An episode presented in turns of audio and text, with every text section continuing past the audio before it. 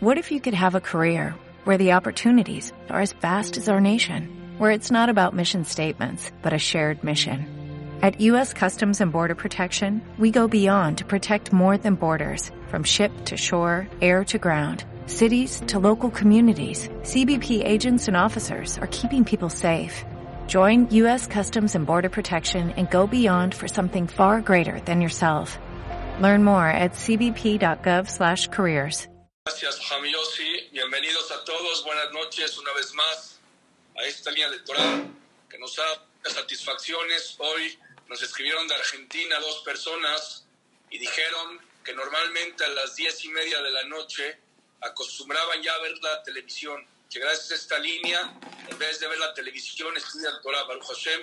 Son muy buenas noticias que da y haber abierto esta línea por esos comentarios y por, por tener Talmideh Jamim como tenemos el día de hoy con Shlomo Ben que la verdad la última vez que estuvo con nosotros nos dejó fascinados con su shurim, como todos los que él da, y hoy un tema muy especial que se llama Aromatiza tu casa, y más que el tema especial, el invitado es muy especial, y Jajam Solomó lo volví a invitar, no nada más porque usted es especial y sus clases son especiales, sino porque la gente me pidió volver a escucharlo, así que lo felicito y le recuerdo a la gente que tenemos una semana llena de Talmideh Jamim muy reconocidos. Hoy con Ham Shlomo Ben Hamu, mañana con Ham Shaul Malech, tenemos a Rab Netanel Duer de Argentina, a Ham Abraham Anichar, tenemos a Ham Abraham Shabot el jueves y tenemos a Suri Katan. Así que una semana llena de, oradores muy especiales. A Ham Shlomo, bienvenido a su casa otra vez. El micrófono es suyo. Gracias por compartir con nosotros esta hora de Torah, querido Ham Shlomo Ben Gracias, gracias Elías, Jamios y Mizrahi, por haber invitado otra vez, una vez más a este foro tan importante, aunque dijeron Jajamim, Bemakom Gedolim al Ta'amot, lugar de grandes, no te tienes que parar, lugar de grandes Jajamim, como los Jajamim que hablan con ustedes, yo no soy en esa, no estoy en esa liga ni en ese lugar, pero como no estoy parado, estoy sentado y estoy en mi casa.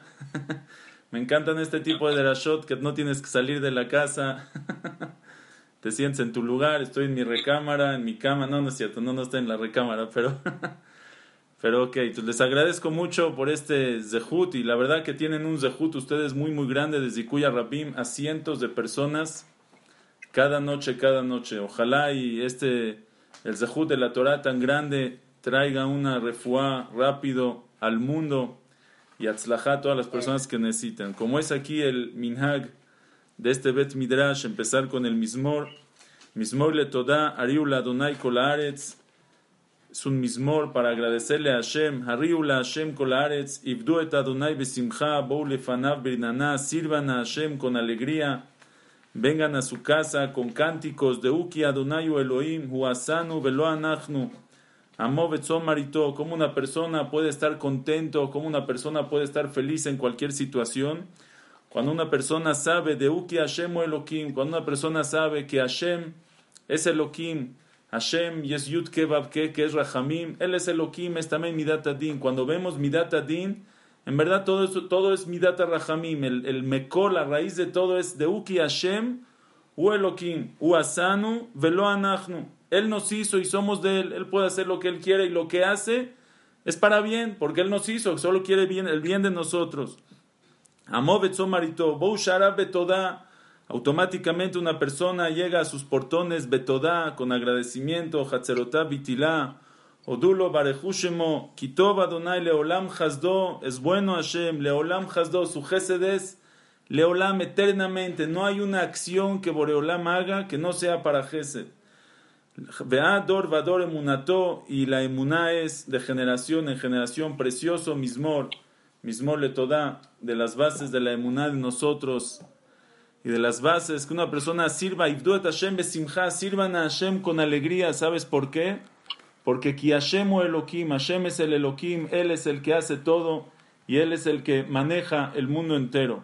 Uy, ya me salió otra. Queremos verlo, ya, ya nos quitó la cámara. A ver, por estar jugando aquí. Por estar jugando. Ya está. Eso.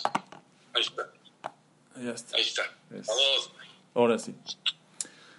El tema que de esta clase, como se llama la clase, aromatiza tu casa.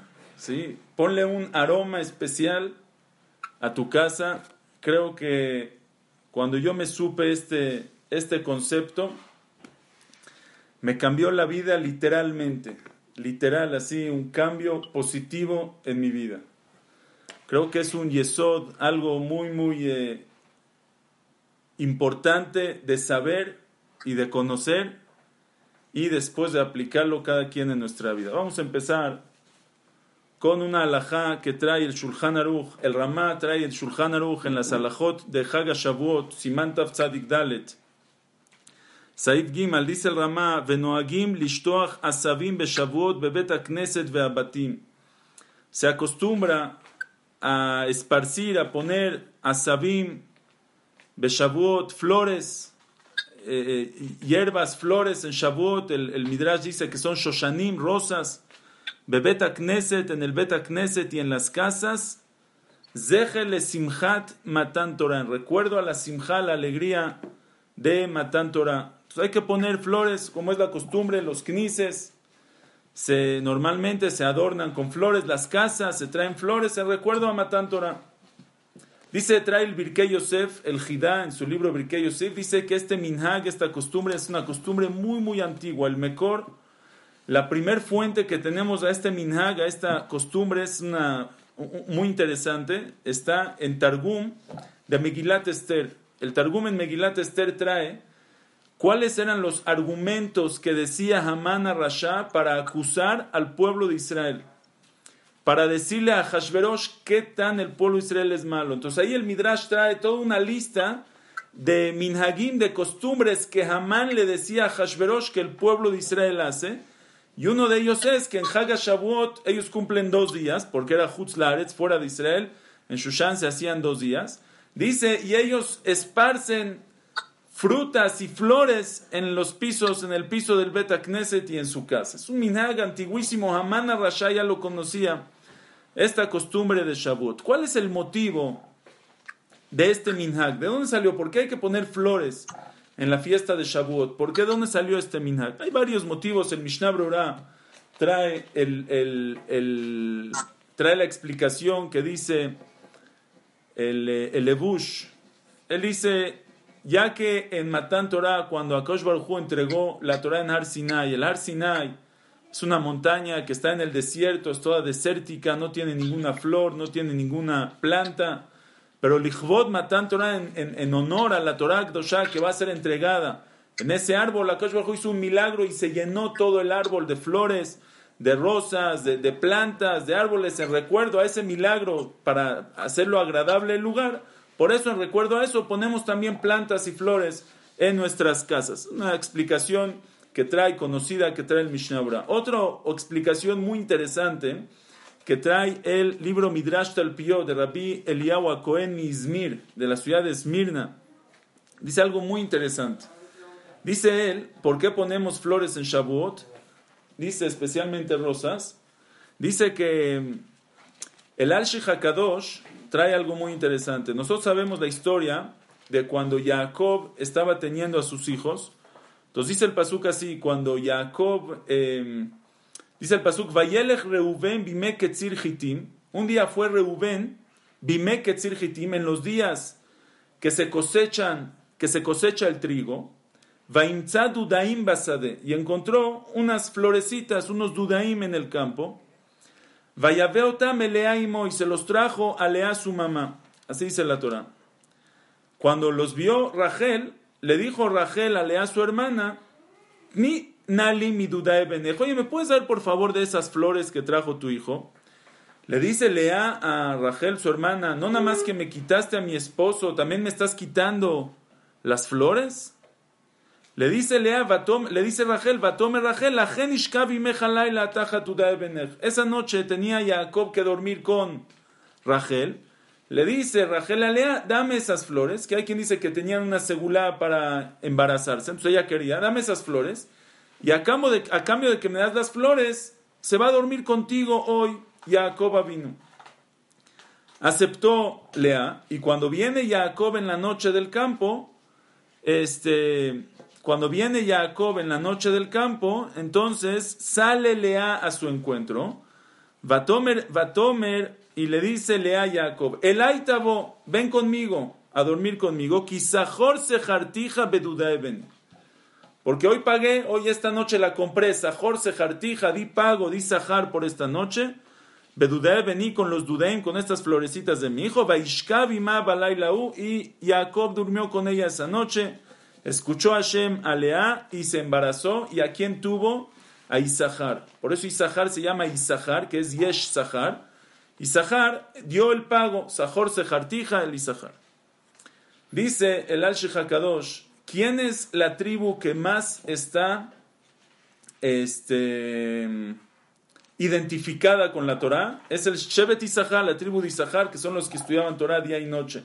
Era toda una tribu de Abraham, todos en la yeshiva, todo el día, desde la mañana hasta la noche, la tribu de Isahar. Dice algo increíble. ¿Cómo dice el Pasú? ¿Cuándo fue que salió Reubén? Vayelech Reubén, bime hitim. fue Reubén en los días que se cosecha el trigo. ¿Qué importa qué día fue? ¿Qué importa la fecha? Aparte, ¿qué fecha es esa? Dice el Arche Hakadosh, la fecha que se cosecha el trigo en la Torah es en la víspera de Shavuot porque se trae un corbán de trigo en Shavuot. Y fue Reuben en la víspera de Shavuot y le trajo esas florecitas a su mamá. Y su mamá se las dio a Rachel y a cambio de eso Jacob durmió con ella esa noche y por eso en esa noche, que era la noche de Shavuot, ¿de quién se embarazó Lea? ¿A quién tuvo? A Isahar, que es la tribu de la Torah, que fue engendrado en esa noche, en la noche de Shavuot, que es la noche de Matán Torah de la Torah. Dice el Midrash Talpiote, en recuerdo a esas florecitas que trajeron a la tribu de Isahar, que fue en Shavuot, por eso hacemos, este, por eso ponemos flores en las casas. Ok, es el motivo que trae el Midrash Talpiot. Les quiero decir, Bezrat Hashem otro motivo. Bueno, otro motivo que hay en los libros. Este motivo lo trae el Jidá, lo trae el Hatam Sofe, lo trae eh, Rabbi Haim Falaji, perdón, y otros Mefarshim dice así. La Gemara trae en Masejet Shabbat, Dafpechet Amud Be, dice así. Ama Rabbi Yeshua ben Levi, dijo Rabbi Yeshua ben Levi. Kol dibur dibur sheyatza mi pia kadosh baruchu, cada dibur, cada eh, dibur, frase, cada eh, mandamiento que salía de la boca de Kadosh Baruchu, nitmale kola cada palabra que salía de la boca de Kadosh Baruchu, nitmale kola olam kulo besamim. Se llenaba todo el mundo de besamim, de, olor rico, de, perfume. O sea, Hashem decía Anoji, se llenaba de perfume. Cada palabra se llenaba el mundo de perfume. Pregunta la Gemara, no entiendo. Si en la primer palabra ya se llenó de perfume, entonces, ¿cómo en la segunda se llenó de perfume? ¿Y el primer perfume qué? Dice la Gemara, Akash Baruj sacó un viento, quitaba el primer perfume y llegaba un segundo perfume.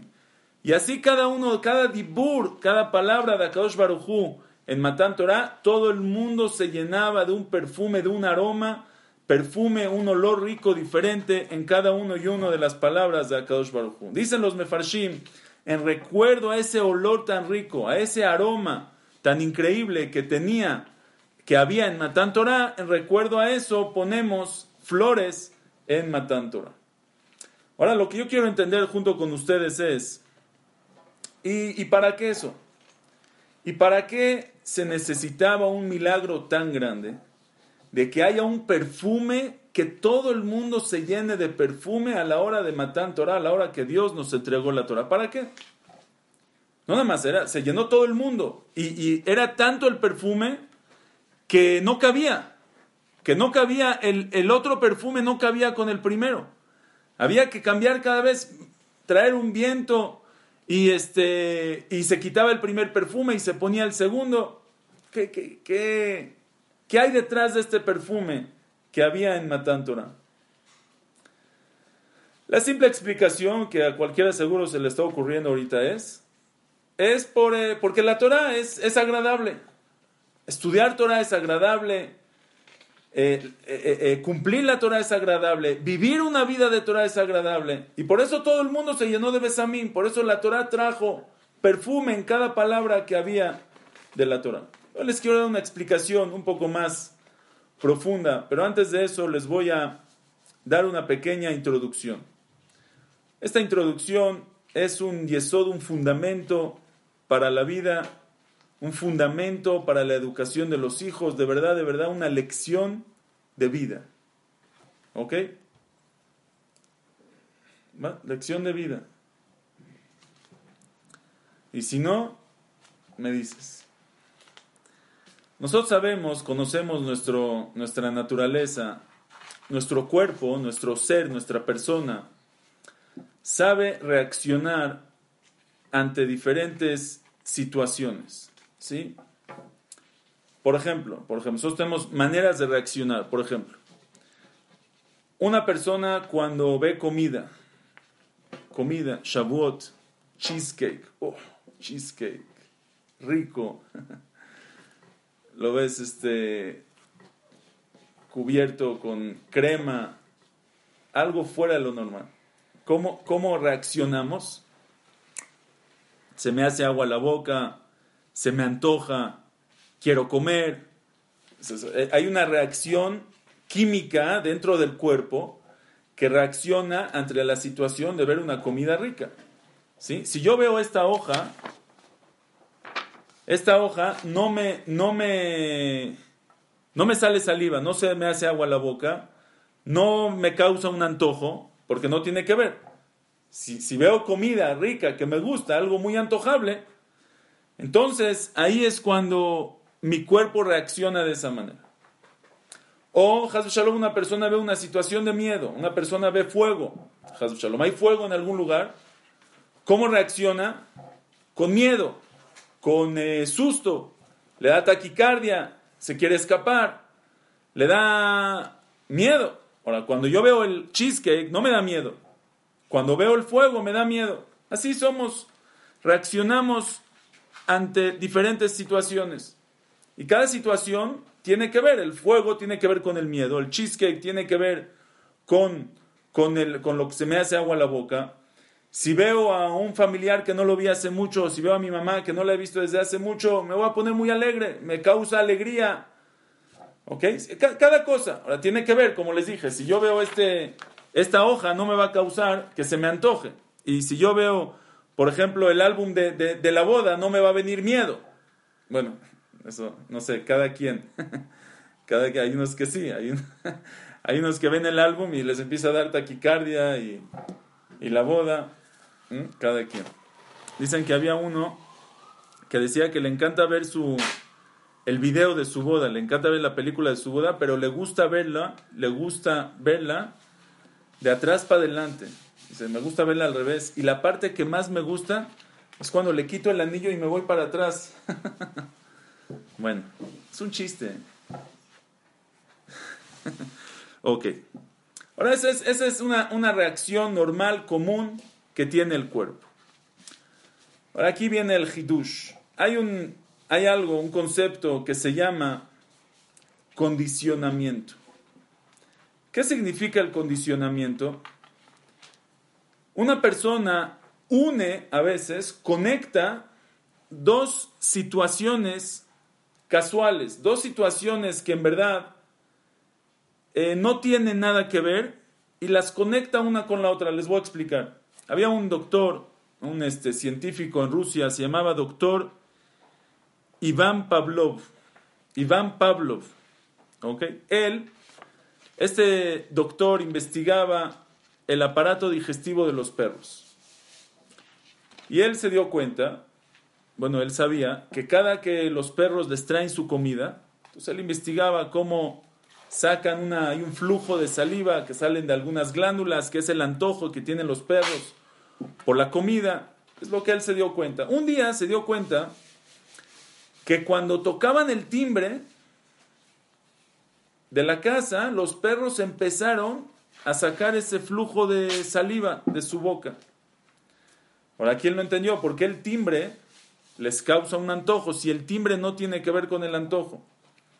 Hasta que se dio cuenta que cada vez que les traen el dinero, el, el dinero, la comida, entonces su ayudante toca el timbre y les trae la comida. Entonces con el tiempo ellos empezaron a asociar el timbre con la comida. Y la misma reacción química que hacía su cuerpo automáticamente al ver la comida, se les prendía el antojo, las estas glándulas arrojaban un flujo de saliva, la misma reacción empezó a ver, reacción real, empezó a ver en el momento que suena el timbre, porque ellos ya asociaron, condicionaron el timbre con la comida, aunque en verdad no tiene nada que ver. Puede haber un timbre sin que les traigan comida y les pueden traer la comida sin que, sin que toque el timbre. Casualmente tocaban el timbre cada que les llegaba la comida y ellos condicionaron estas dos situaciones juntos.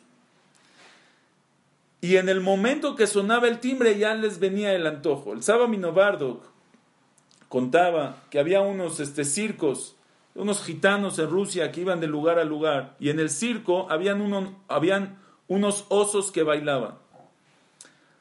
¿Cómo bailaban? Les ponían una música y al escuchar la música los osos, los osos empezaban a bailar en el, eh, en el, en el circo. Entonces el Saba Minobardo le preguntó a sus alumnos, ¿Ustedes de verdad creen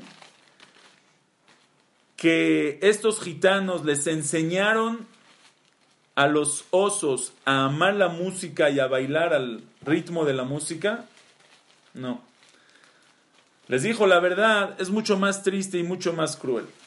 Estos ositos, estos osos, los agarran, los cazan desde que son pequeños y los meten en unas jaulas y les ponen carbones calientes en el piso a los osos. Y los pobres osos automáticamente empiezan a brincar para no pisar, para no quemarse los pies. Se empiezan a brincar, a brincar, a brincar. En el momento que empiezan, que les ponen los carbones y empiezan a brincar, les ponen música. Muchas veces. Hasta que ellos asocian el dolor de los pies con la música. Dentro de ellos se asocian las dos, se condicionan. Y en un momento cuando ya no les ponen los carbones y les ponen la pura música, con la pura música ellos ya sienten el dolor y empiezan a bailar y a brincar con la pura música. Eso se llama, ese es el condicionamiento que descubrió este Iván Pablo, que uno puede condicionar dos situaciones. No, no nada más brincaban por el recuerdo, porque les da miedo, tal vez les duela. No, ellos encontraron, descubrieron que ellos sienten el dolor con la música. Increíble.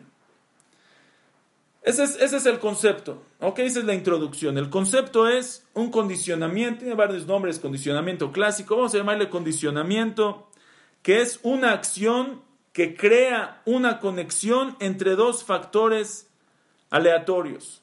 Y esto se basa en que si, si tú repites una acción varias veces junto a la otra, entonces el nefesh, el alma, el ser, la persona, va a conectar, va a conectar esas dos acciones como que si una depende de la otra se llama condicionamiento. Condicionaste, amarraste una acción con la otra.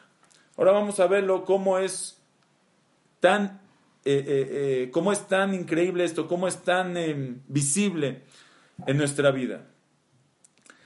En las personas también pasa eso. Por ejemplo, yo llevo a mi hijo al doctor.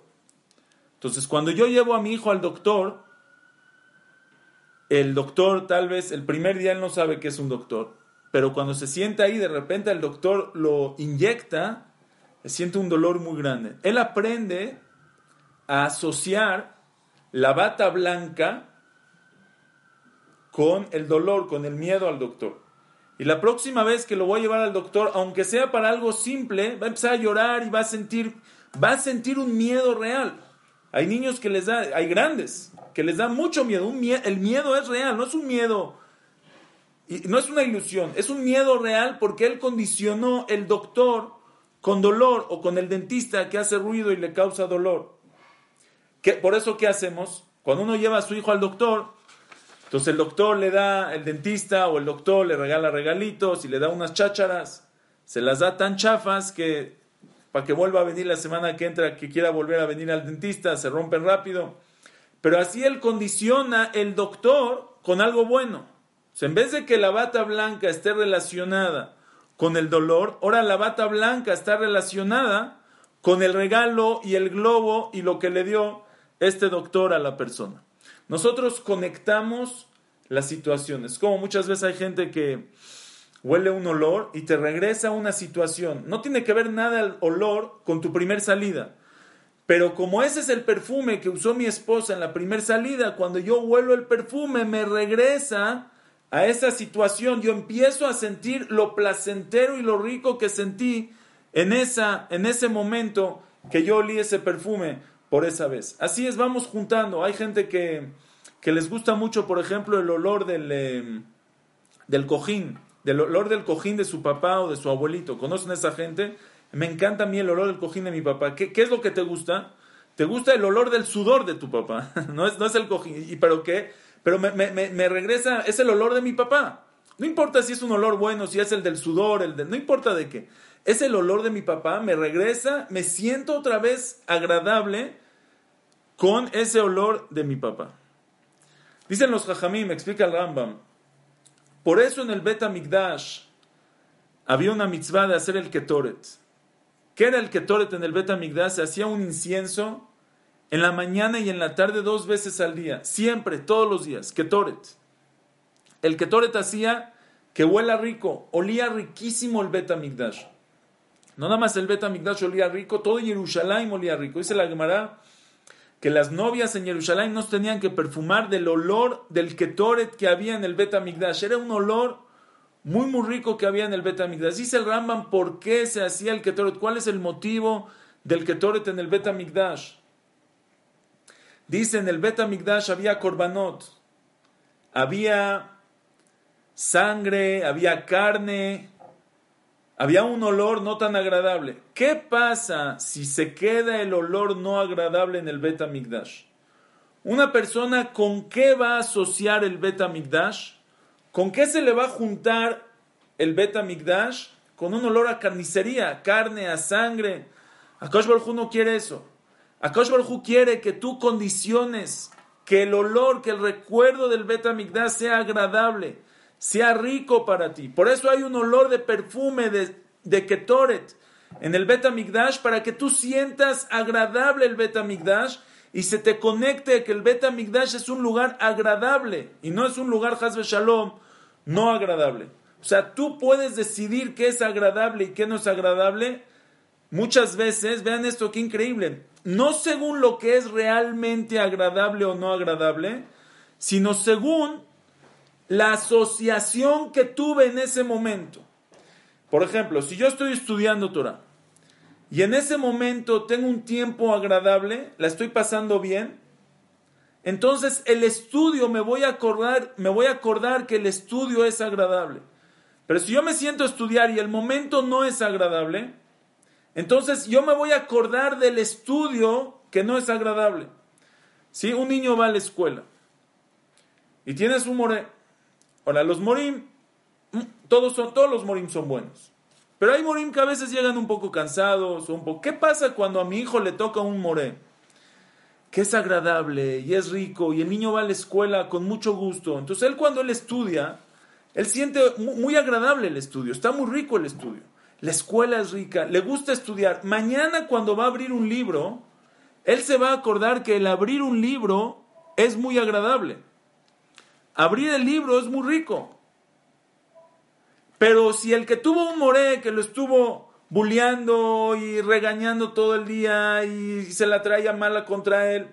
El niño cuando va a volver a abrir el libro no va a poder estudiar, porque el libro le trae una sensación horrible y es real.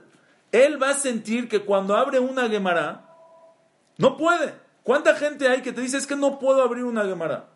¿Por qué no puedes abrir una Gemara? Tal vez las últimas veces o unas grandes veces una, una gran cantidad de veces que abriste una Gemara en tu vida fue de niño y fue con un moré que no lo soportaba, así que él no te soportaba. y la pasaste mal y ahora tú condicionaste el estudio de Gemara con una situación, con un sentimiento este negativo y por eso cuando tú abres la Gemara sientes, sientes negativo, no lo puedo abrir, no puedo ese sentimiento.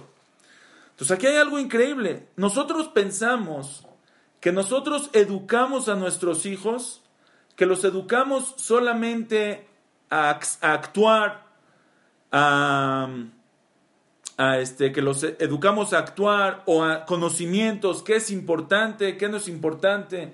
Pero hay algo mucho más.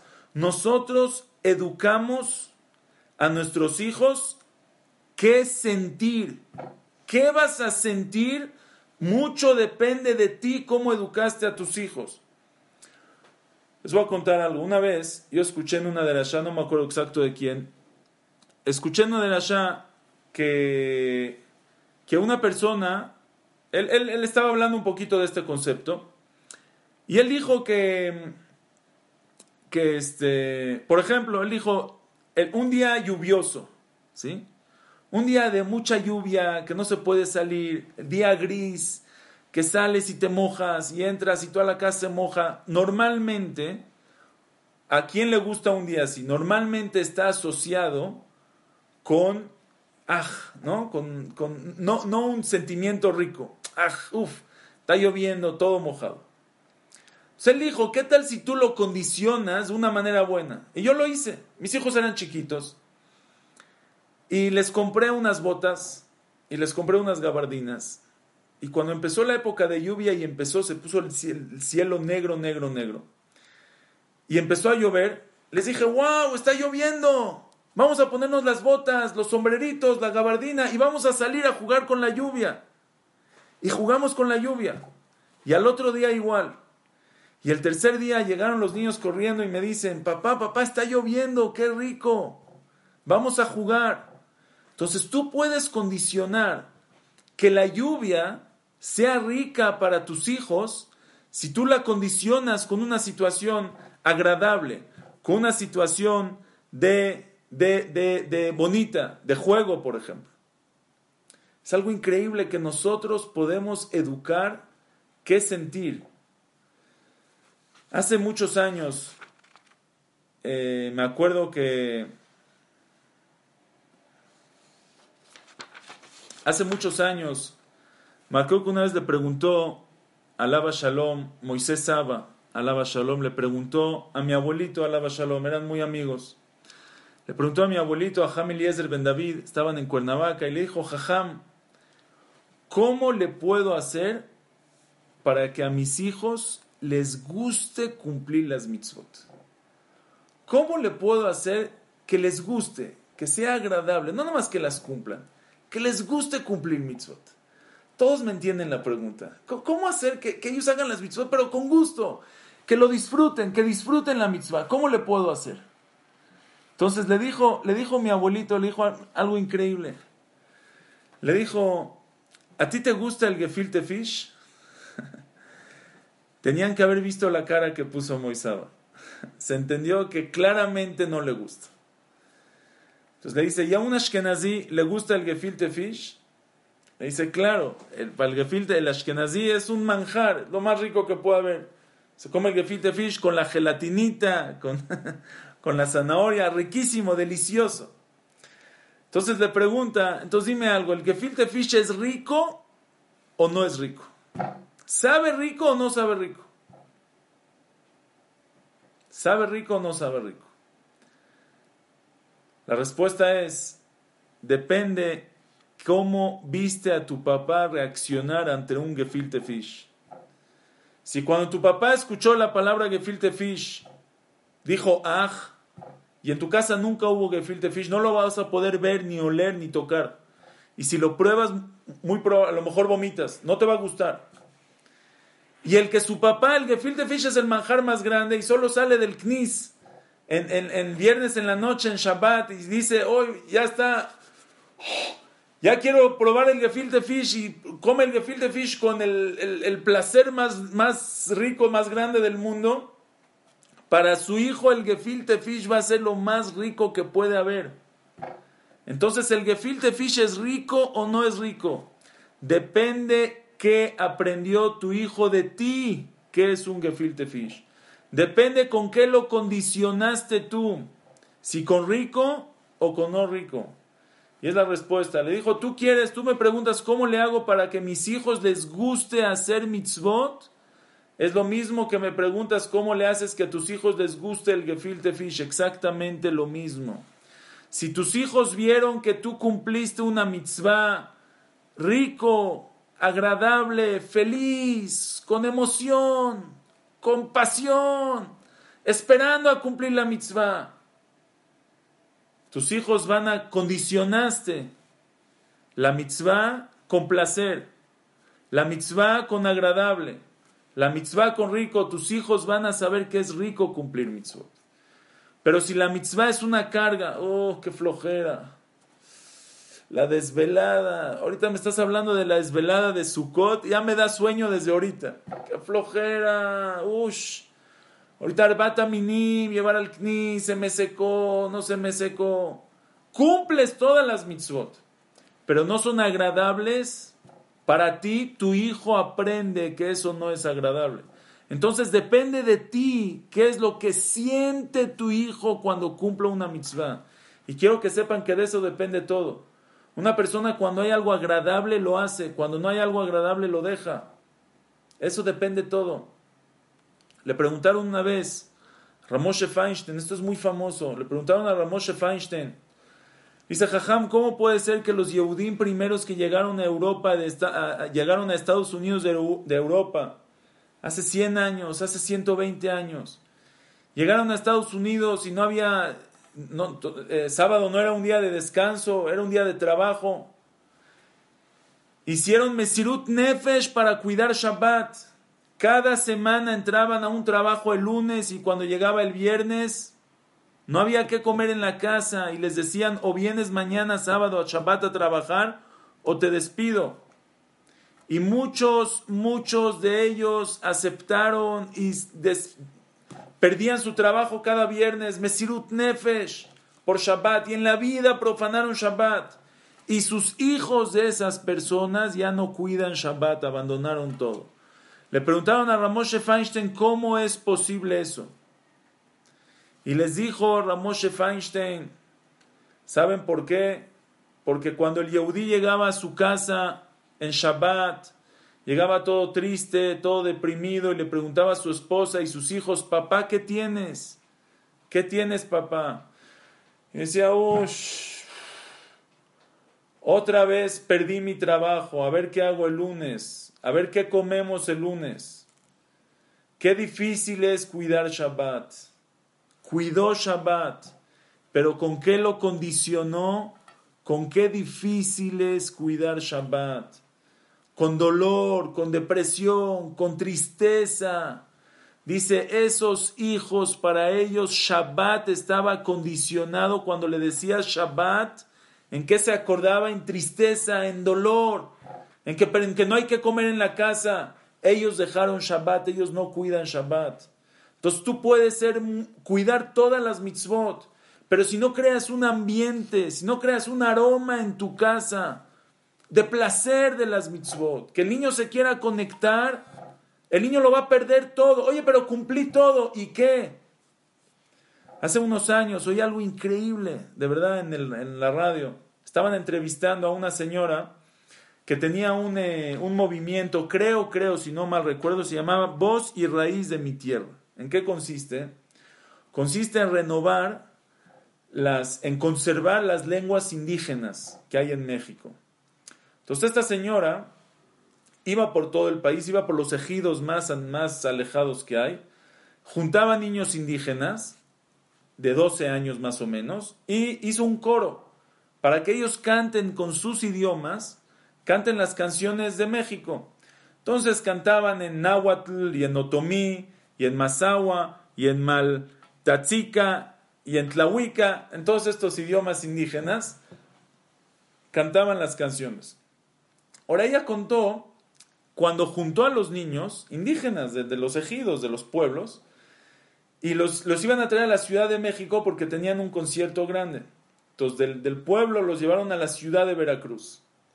Dice que cuando llegaron a la ciudad, los llevaron a un hotel y los metieron al elevador y no sabían qué hacer porque no conocían nada. Dice que está muy interesante cómo su, su, su, este, su encuentro de ellos con la ciudad. Pero dijo algo muy interesante. Dice que los llevaron a comer a un restaurante y los niños empezaron a decir que huele feo, que no pueden comer ahí. Que huele feo. Les olía feo, no podían comer. Hasta que se dieron cuenta que olía a mantequilla. Y para ellos les olía feo, no podían comer ahí los tuvieron que llevar a comer a los tuvieron que llevar a comer al mercado para que les huela rico que puedan comer. ¿Entendieron qué increíble? ¿Qué huele rico? ¿Un restaurante o un mercado? ¿Qué huele rico? ¿Qué huele más rico? Depende qué te enseñó tu papá. Ellos, para ellos, Ir al mercado es un día de fiesta. Y cuando van al mercado se comen ahí sus tacos y por fin una vez a la semana. Y qué rico, para ellos es lo más rico que hay ir a comer al mercado, es un premio. Y la mantequilla huele feo, nunca la olieron en su vida. Y para el otro el mercado es, no, no le gusta, huele feo. Y el restaurante es donde huele rico. Entonces tú le enseñas a tu hijo qué huele dónde. Si es rico o no es rico, Tú le enseñas a tu hijo. Hoy una vez algo impresionante, impresionante de mi tío Jajam Pérez Chige. Dijo algo increíble. Dice, hay dos personajes en el pueblo de Israel. Dos personajes totalmente opuestos. Uno se llama el rey Menashe. Menashe ben Hizkiah. El rey Menashe era un rasha, merusha. Hay quien dice que no tiene Helek. Menashe, Jatá, pecó, hizo pecar a todo el pueblo.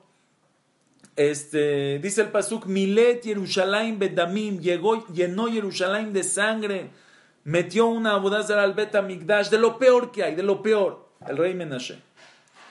Por otro lado, otro, de los, otro personaje del pueblo de Israel es Shmuel Anabí, el profeta Shmuel. Ahora, Shmuel, Rabban Shel Nevim, Shmuel es el, el, rab de los Nevim, de los profetas. Moshe es Moshe, Moshe es diferente. Después de Moshe, el, el jefe de los profetas, es Shmuel Anabí. Dice, ¿qué hizo el papá de Shmuel para tener el zehut de tener a Shmuel Anabí? Shmuel es, Shmuel eh, es Shakul, pesa igual que Moshe y que Aaron. ¿Qué hizo el papá de Shmuel para tener a, a su hijo Shmuel? ¿Quién era el papá de Shmuel? Se llamaba el Caná. Dice el Midrash, en tiempos del Caná el pueblo de Israel no subía en las tres fiestas, en las fiestas, no subía a Jerusalén. No era Jerusalén, era Shiloh. No subían a Shiloh, al Mishkan, al Bet Amigdash que estaba en Shiloh. Y este señor, el Caná, el papá de Shmuel, decidió que él va a llevar, a, él, él, va a hacer que el pueblo cumpla esta mitzvah. Entonces, ¿qué hacía? La primer, la primer, este, la primer fiesta llevó a su familia, les dijo, vamos a Shiloh y el camino donde iba pasaba por las ciudades y se dormía en, el, en la calle. Y la gente le decía, el Caná, ¿por qué te duermes en la calle? Dice, es que vamos a Jerusalén, vamos a Shiloh, al Bet Amigdash, vénganse, únanse con nosotros. Y así la gente se unía con él. Y así se dormía en el camino, hacía campamento, se dormía. Entonces, la primera fiesta subía por un camino y se le unía a la gente. La próxima fiesta, el próximo año, se iba por otro camino. Ahora el grupo era mucho más gente Iban todos cantando, felices, se dormían en la calle otra vez. La gente preguntaba, ¿dónde va? ¿Qué, qué es esto? ¿Cómo vamos a Shiloh, al Bet Se le unía más gente. Y así cada año, cada año por otro camino, hasta que logró subir a todo Israel al Regel, a todo Israel al Bet en Shiloh. Dice el Midrash tuvo Zehut de tener un hijo Shmuel Naví. ¿Qué Zehut tan grande, un hijo tzadik como Shmuel? Preguntó Jajam Pérez, Sheikhé, Dice, ¿y qué hizo el papá de Menashe para tener a Menashe? ¿Quién era el papá de Menashe? ¿Saben? Su papá se llamaba Hizkiah, el rey Hizkiah. El rey Hizkiah, ¿qué hizo? Dice la Gemara que en tiempos de Hizkiah la gente no estudiaba Torah. Y él quiso que el pueblo estudie Torah. Puso una espada en el Bet Midrash y dijo, el que no estudie Torah va a ser, em, este, em, Va, lo vamos a, picar con la espada. Va a ser, eh, lo van a apuñalar con la espada. Y todo el pueblo estudió Torah. Dice la Gemara, el, el, la Torah que había en la época, en la generación de Menashe, no hubo en ninguna otra generación. Las luces en el Bet Midrash prendidas día y noche. Dice la Gemara que en su tiempo, Batkumidan de Sheva, desde el norte de Eretz Israel hasta el sur, y no encontraron un niño y una niña que no sean Bekim, que no se sepan todas las alajot de Tum'a Betara, las alajot más difíciles, se las sabían a la perfección. ¿Qué hizo el Cana? ¿Qué hizo Hizkiau? Hizkiau hizo que todo el pueblo estudie Torah. ¿Y su hijo qué salió? Menashe, este Rasha, Merusha, ¿Cuál es la diferencia? ¿Por qué el Caná que hizo que todo el pueblo suba a Shiloh, su hijo salió un tzadik Shmuel Naví? Y Hizkiyahu que hizo que todo el pueblo estudie Torah, salió su hijo Menashe Rasha. ¿Cuál es la diferencia? Dijo Raperet, la diferencia es muy grande. La diferencia es qué hizo el Caná para que todo el pueblo suba al Regel, que todo el pueblo suba al Betamigdash. ¿Qué hizo? Hacía caravana y hacía fiesta y se dormían en la calle y echaban relajo y llegaban al Betamigdash y hacían Simchat Betashueva y era fiesta y era alegría. Condicionó a Bodat Hashem, condicionó servir a Hashem. ¿Con qué? Con alegría, con felicidad. ¿Qué salió de su hijo Shmuel Anabí, el profeta más grande? ¿Qué hizo Hizkiyah para que todos estudien Torah? Puso una espada en el Bet Midrash. Condicionó el estudio con qué? Con el miedo. O estudias o te mato. Sí, cuando estuvo la amenaza, todos estudiaron Torah, absolutamente todos. La Torah que había en esa generación no hubo en ninguna otra generación. Pero cuando murió Hizkiyahu, cuando desapareció la espada, ¿con qué se quedó su hijo? Condicionado el libro, ¿con qué? Con el miedo, con la espada en la primera oportunidad abandonó todo y se hizo el rasha más grande, no quiero saber nada. Tú, tú condicionas, tú decides qué va a sentir tu hijo cuando cumpla mitzvot, si las va a querer hacer o no las va a querer hacer. Por eso encontramos muchas veces en las cosas que más una persona eh, trata de inculcarle a su hijo y trata de educar, las cosas que más se esfuerza para inculcarle a su hijo es lo que menos éxito tiene. ¿Saben por qué? Por esto. Porque muchas veces cuando tratas de educarle y de meterle, entonces ya el niño siente presión y siente que no está agradable. Cuando un papá está encima de su hijo, vente a estudiar y no te lo sabes y le grita y le regaña y lo pellizca y le da una cachetada. O, o no le tiene que dar cachetada. Es que no entiendes, es que eres un burro, es que eres un tonto. Y lo regaña, lo regaña. ¿Con qué condiciona? ¿Con qué amarra el niño? No es el niño, el nefesh del niño. El, ser del niño, ¿con qué amarra el estudio? Un papá lleva a su hijo al CNIS y todo el tiempo lo anda regañando. Siéntate, contesta. El Shema no lo dijiste bien, repite y repite y no está bien y todo el tiempo lo anda corrigiendo y corrigiendo. El niño, ¿qué se le queda? ¿Qué, qué es la tefila? La tefilá es un lugar donde mi papá está como la montaña en la cabeza, y me está presiona y presiona y no está agradable. En el momento que se quita esa espada del papá, el niño no va a ir al knis. El niño no le va a interesar cumplir nada. ¿Por qué? Porque estamos en su cabeza, no cumpliste, si cumpliste, dijiste, no, dilo, dilo, dilo, déjalo. ¿Qué estás haciendo? Estás condicionando. Estás haciendo que él sienta no agradable la Torah y las mitzvot. ¿Qué pasa cuando es al revés?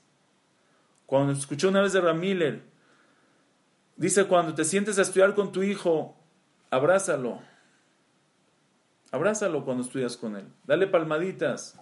Agárrale la mano. ¿Para qué? Para que condiciones el estudio de tu hijo con neimut, con agrado, con placer. Que sea un momento placentero para tu hijo.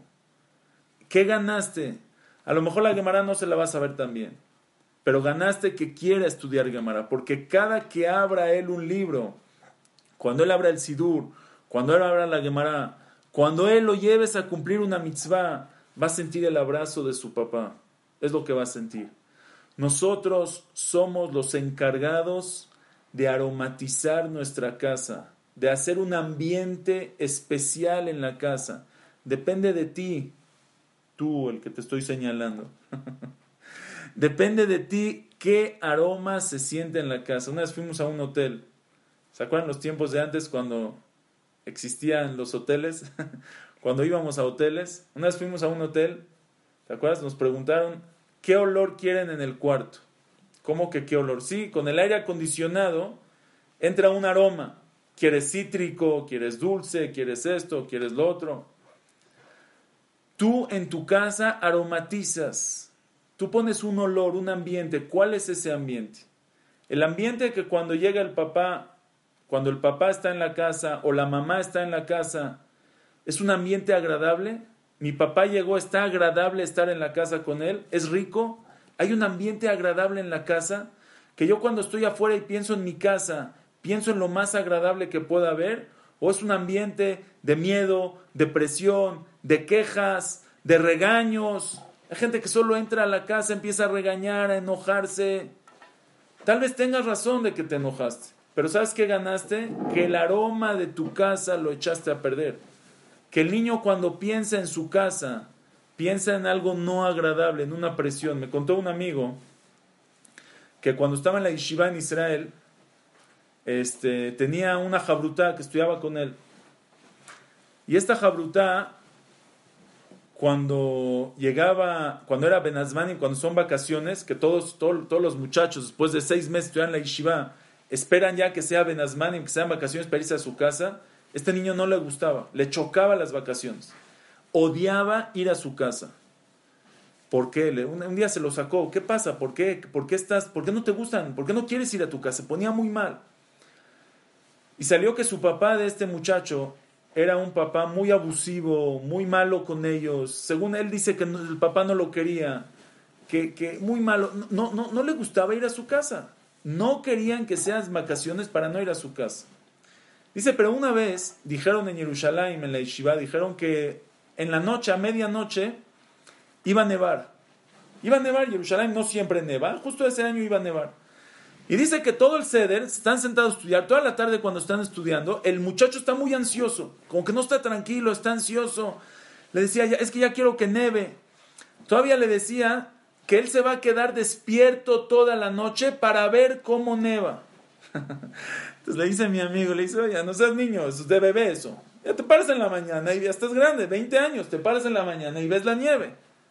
Te tienes que quedar toda la noche despierto para ver cómo neva. Y al final salió que ese papá era muy abusivo y muy malo con ellos. Pero había un momento que se convertía en el mejor papá del mundo. Y era cuando nevaba. Cuando nevaba, los llevaba por todo Jerusalén a ver la nieve y se paraba con ellos a ver la nieve. Y dice, ese sentimiento se le quedó tan grabado a este muchacho que tiene 20 años y él necesita ese sentimiento de la nieve. Tú lo condicionas, la casa puede ser un horror y la nieve es lo más padre que hay. ¿Qué aroma pones en tu casa? Hoy en día la calle en la que vivimos es una calle muy peligrosa. La calle ofrece tantos placeres y tantas cosas. Tenemos que crear un aroma en la casa que no haya competencia, que la calle no pueda competir. Que el niño nunca quiera abandonar su casa porque el aroma que hay en la casa, el sentimiento, el placer que se siente en la casa es algo que en ningún lugar lo va a recibir. No quiere decir que no hay límites, no quiere decir que no hay enseñanzas, no quiere decir que uno no reprocha, pero hay que saber cómo hacer las cosas y cuándo. Hay gente que cuando llega Shabbat Kodesh, Shabbat, por fin, están todos, toda la semana, todos están ocupados. Uno, este, uno corre para acá, uno corre para acá. No hay tiempo de nada hasta que por fin están todos en la mesa de Shabbat. Es el momento de regañar, de reprochar, de decir las cosas. ¿Qué ganas? ¿Qué ganas? Que la mesa de Shabbat sea un martirio. Hay gente que se la pasa gritando, regañando, reprochando, enseñando, educando. Justo encontró el momento para educar en la mesa de Shabbat porque es el único tiempo que ve a sus hijos. Y conviertes la mesa de Shabbat, lo condicionas con un aroma horrible, con algo feo. El niño se acuerda de Shabbat y le vienen ñañaras, no, como se diga. le viene, no me gusta Shabbat, no me gusta. ¿Cuántos muchachos te dicen, no me gusta estudiar? No me gusta decirte filá. Y si tú checas bien, tal vez es porque tenían o un papá que los regañaba, o un moré que estaba encima de ellos y les quitó todas las ganas. No nada más les quitó las ganas, les condicionó el estudio con algo, con un sentimiento negativo. Tenemos que hacer un aroma positivo en la casa. Está en nuestras manos y es nuestro deber. Lo debemos hacer. Cada persona como papá, como mamá, como padre de familia, es tu obligación hacer que tu casa sea un lugar agradable. Que tus hijos sepan que tú los quieres, demuéstrales el amor. No solo, no alcanza con que ellos sepan. Un muchacho que tenía muchos problemas, muchacho grande, que tenía adulto varios problemas. Este, un día le sacó la sopa su jajam y salió que su casa donde él creció era una casa de puros pleitos. Dice, yo me acuerdo mi casa, puros pleitos. Una, imagínense una casa de puros pleitos, una relación de papá y mamá de puros pleitos. El niño no, no tiene, no, no tienen que agarrarse. Un niño con, con, papá y mamá, no, no, no una relación de papá y mamá buena, no tiene este, autoestima, no tiene, eh, de destrucción. Su jajam se puso a investigar y encontró que para nada, para nada. La casa no es una casa de puros pleitos. De hecho, los, el papá y la mamá, su papá y su mamá de este muchacho, se llevan muy bien. Muy, muy, muy bien. Es más, el 90% de su relación es una relación súper sana y buena. Y el 10% es de discusión, que es aceptable. Bueno, no sé, ¿cuántos nosotros cuánto tenemos? ¿Eh? Perdón, perdón, perdón. es un chiste, es un chiste nada más. Y eh, una, una vez se pelea, una vez se discute. Yo sé porque mis amigos me cuentan. ¿Y por qué el niño percibió? ¿Y por qué el niño percibió que el 90, que toda la relación es de pleitos? Se dieron cuenta que estos papás eran muy, eh, ¿cómo se dice? Reservados en el cariño y en el amor que se daban uno al otro. Y ellos no expresaban su cariño junto a los niños. Entonces, en la relación de ellos dos, la relación era una relación muy buena, muy buena. 90% amor y cariño y 10% discusión y pleito. Para ellos estaba muy bien.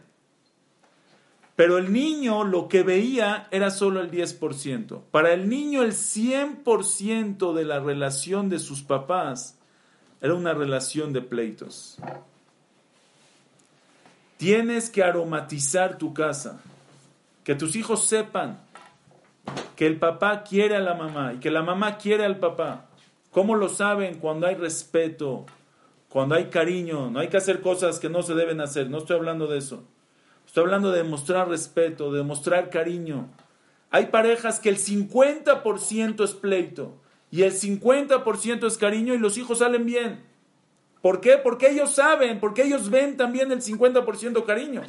Pero si el niño no sabe que hay cariño, no, yo la quiero. Pero si él no sabe que hay cariño, para él el 100% es una relación de papá y mamá, una relación tóxica, una relación mala, una relación no buena y una relación que le hace mal a este niño. Increíble, nosotros, nuestros niños aprenden de nosotros cómo comportarse, qué, es, qué se siente de las cosas, a qué me uno, a qué, a qué, qué agarro y qué no agarro. Puede ser, ¿qué, qué es más es que hay gente que dice, es que yo quiero que mis hijos este, les guste estudiar, pero tú no les has demostrado que el estudio causa placer. El estadio sí y el estudio no. Hay niños que para ellos el fútbol es lo máximo. ¿De dónde aprendieron que el fútbol es lo máximo? Porque ellos vieron a su papá que cuando hay un partido importante el papá se vuelve loco. Entonces ellos saben, está condicionado que el fútbol y el deporte es agradable. Y el estudio, no sé, no sabemos. Nunca supimos. El papá va a estudiar, no regresa a la casa a contar. El fútbol sí regresa a contar. ¿Quién ganó? ¿Quién perdió? ¿Supiste? Le cuenta una hora a su esposa. su esposa ni le interesa, ni entiende, ni sabe y lo ves ahí contándole y explicándole. No, el niño aprende que esto es rico. Pero la Gemara nunca vio que su papá llega, no sabes el shiur de hoy, y habló el jajam, nunca vio. Entonces, ¿qué quieres? ¿Que, de qué le dé agrado? ¿De qué le plazca al niño? Me contó una vez un jajam en la yeshiva que llegó un papá a quejarse que cómo es posible que su hijo, que es un muchacho de preparatoria, llegó de una boda borracho. ¿Cómo es posible? Le dice, ¿cómo es posible de su escuela de ustedes? ¿Dónde está la educación de los niños? ¿Cómo es posible que mi hijo y sus amigos se emborrachen en una boda? Mal, 100%. Le contestó al jajam, le dice, ¿qué quieres que yo haga si tú y tus amigos en todas las bodas se emborrachan? Entonces tú, tu hijo aprendió de ti sin que tú le digas una palabra Tú condicionaste el tomar alcohol y el emborracharte con algo súper, súper placentero. Y tu hijo, cada persona busca placer en la vida. Y él quiere sentir ese placer que tú sientes. Por más de que yo le enseñe en la yeshiva que eso es malo, él aprendió que eso es rico. Eso es su gefilte fish. ¿Qué quieres que yo haga? Si tú se lo enseñaste. Tú le diste el aroma agradable a algo negativo. En vez de darle agradable a algo positivo. Llega una persona a su casa y cuenta, no sabes cómo engañé al seguro, y cómo les mentí, y cómo cambié las etiquetas de la ropa, y cómo hice. Y tu hijo, el niño aprende que robar y mentir y engañar es algo bueno, es algo agradable.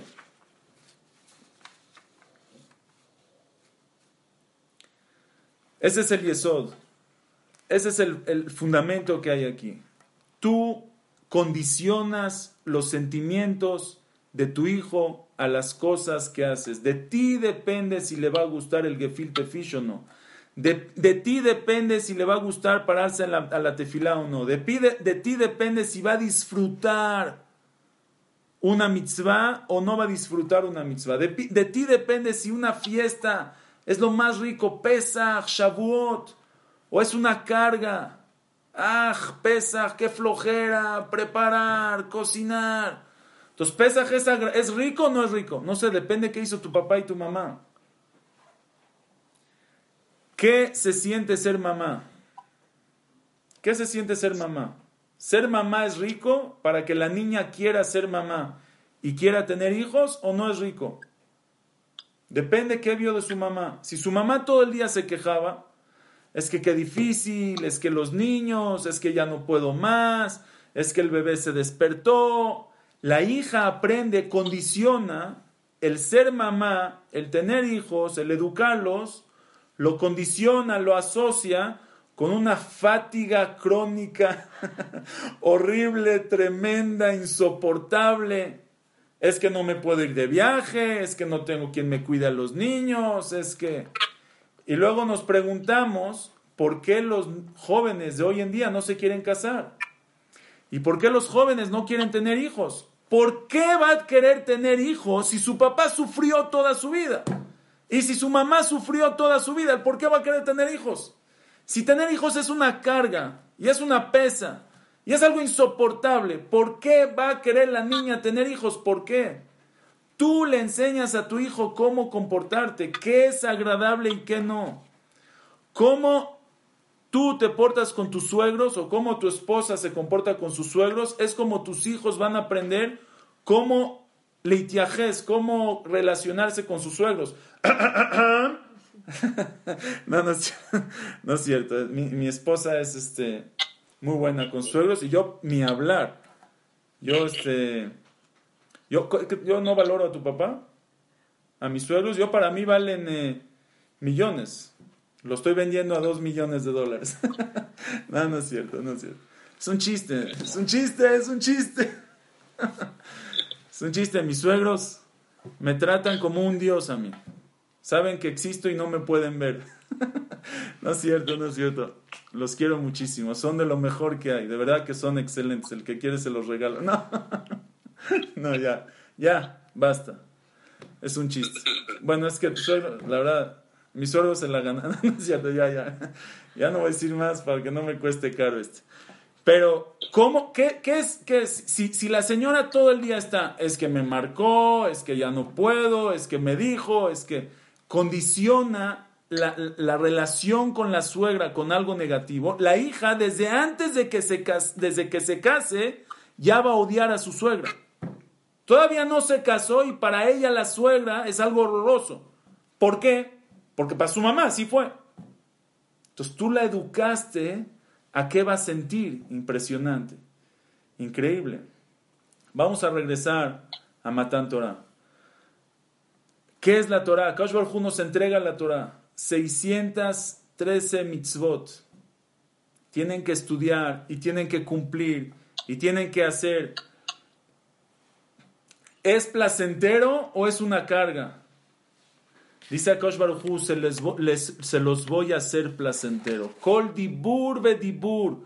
Cada palabra y palabra que salió de la boca de Akash Baruj se llenó el mundo de besamín, se llenó de perfume, se llenó de olor rico, porque Akash Baruj nos quiere condicionar la Torah con el placer.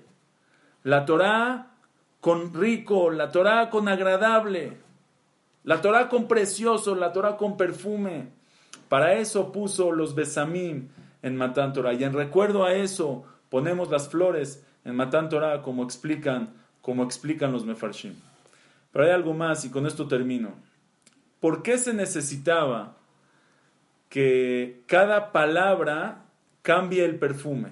Un perfume, todas las, todas las dibrot, todos los acereta dibrot, diez mandamientos, un solo perfume, está increíble. ¿Por qué hay que cambiar perfume en Matan Torah? Cada palabra otro perfume. Dicen los Jajamim, porque la Torah cada vez que la estudiamos, cada palabra nueva, cada shiur nuevo, tiene un sabor diferente, tiene un olor diferente, tiene un placer diferente que no sentiste antes. Dice el Pasuk, dice David Amelech, Anehemadim mi zahav mi paz rav, son nehemadim, son más valiosos, mi zahab de oro y mi paz rab, de, todas las riquezas que pueda haber. Umtukim mitvash venofetzufim, son más dulces que la miel, que la miel de abeja y la miel de dátil. Dice el Shlakadosh, metukim mitvash, más dulces que la miel. ¿Por qué más dulces que la miel? Porque la miel, por más dulce que sea, te empalaga. Comes tantito. Dvash, ajalta, ejolda, yeka. Ya, ya, me empalagué, la Torah no es así. La Torah es muy dulce, más que la miel. No te empalaga. Cada vez que la estudias, le encuentras más sabor. La Torah está llena de perfume, de bosem. Dice el Benishai, algo increíble. Les traje aquí, como ya saben que me gusta. Dice el Benishai, vean esto increíble. Bosem, bet, shin mem es bosem. ¿Cuánto suma bosem? Bet son 2, shin son 300, mem son 40. 342. Dice el Ben Ishai, la Torah se escribe Taf, Vav, Resh, He. Eso es la Torah. Ahora dice el Ben Ishai, ¿cuál es el relleno de la Torah? ¿Cómo, ¿Cómo hacemos el relleno de la Torah? Entonces el relleno de la Torah es, si escribimos Tav completo, Tav se escribe Tav, Vav. Vav se escribe Vav, Yud, Vav. Reish es Resh, Yud, Shin, Reish. Y Hei es Hei, Yud, Hei. Entonces, si nosotros escribimos Torah completo, Tav, Vav, Vav, Yud, Vav, Resh y Hei, que es completo, el relleno, estas letras de aquí son el relleno de la Torah. ¿Cuánto suma el puro relleno de la Torah? Vav son 6, Yud, Vav son 16, Yud, Shin son 310, y Yud son, y, y Hei son 6, me equivoqué, es aquí, son 10. En total,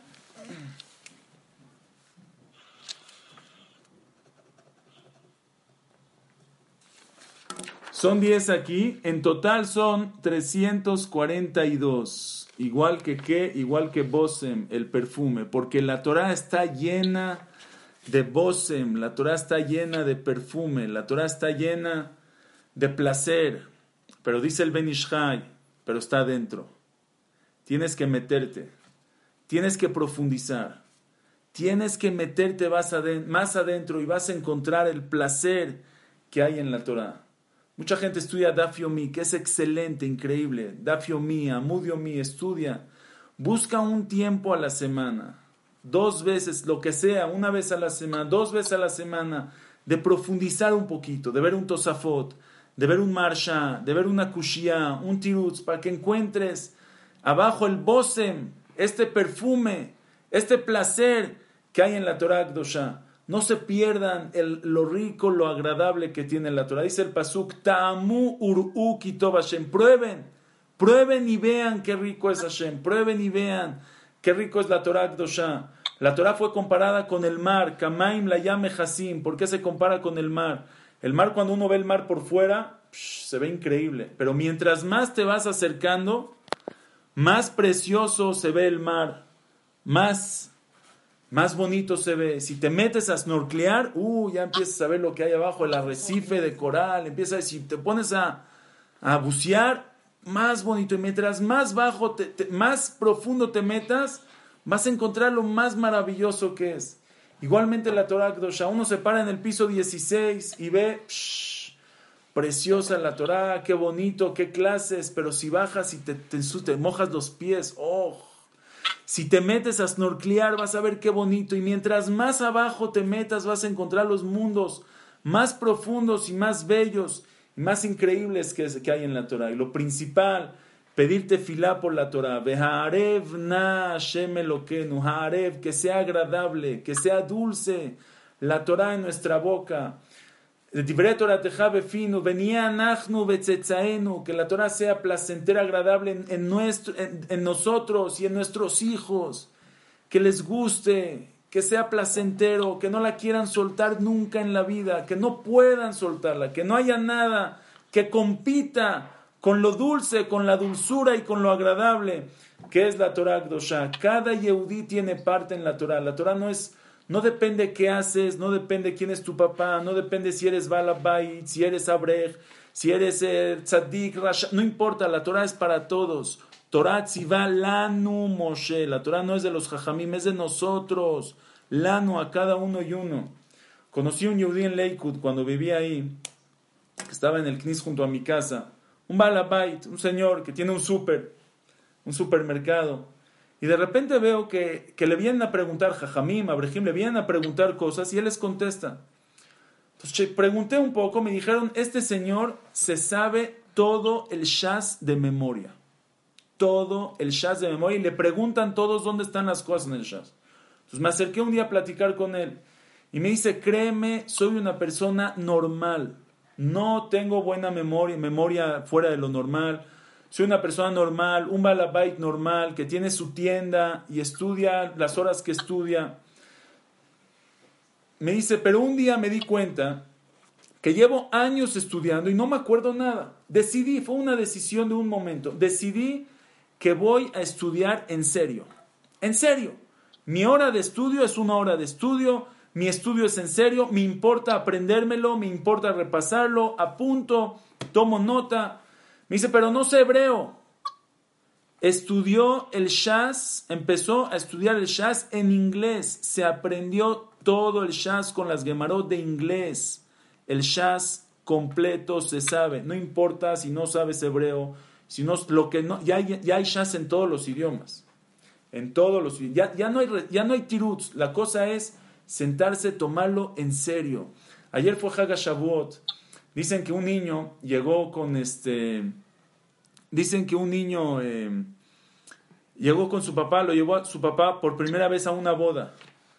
Entonces, llegando a la boda, se queda viendo el niño así todo asombrado de lo increíble que es la boda. Y después agarra a su papá, lo jala y le dice, papá, papá. Le dice, ¿qué pasó, hijo? Le dice, papá, yo ya vi quién es la novia. La novia está allá, está vestida de blanco, preciosa, se ve, se nota que es la novia. Pero ¿quién es el novio?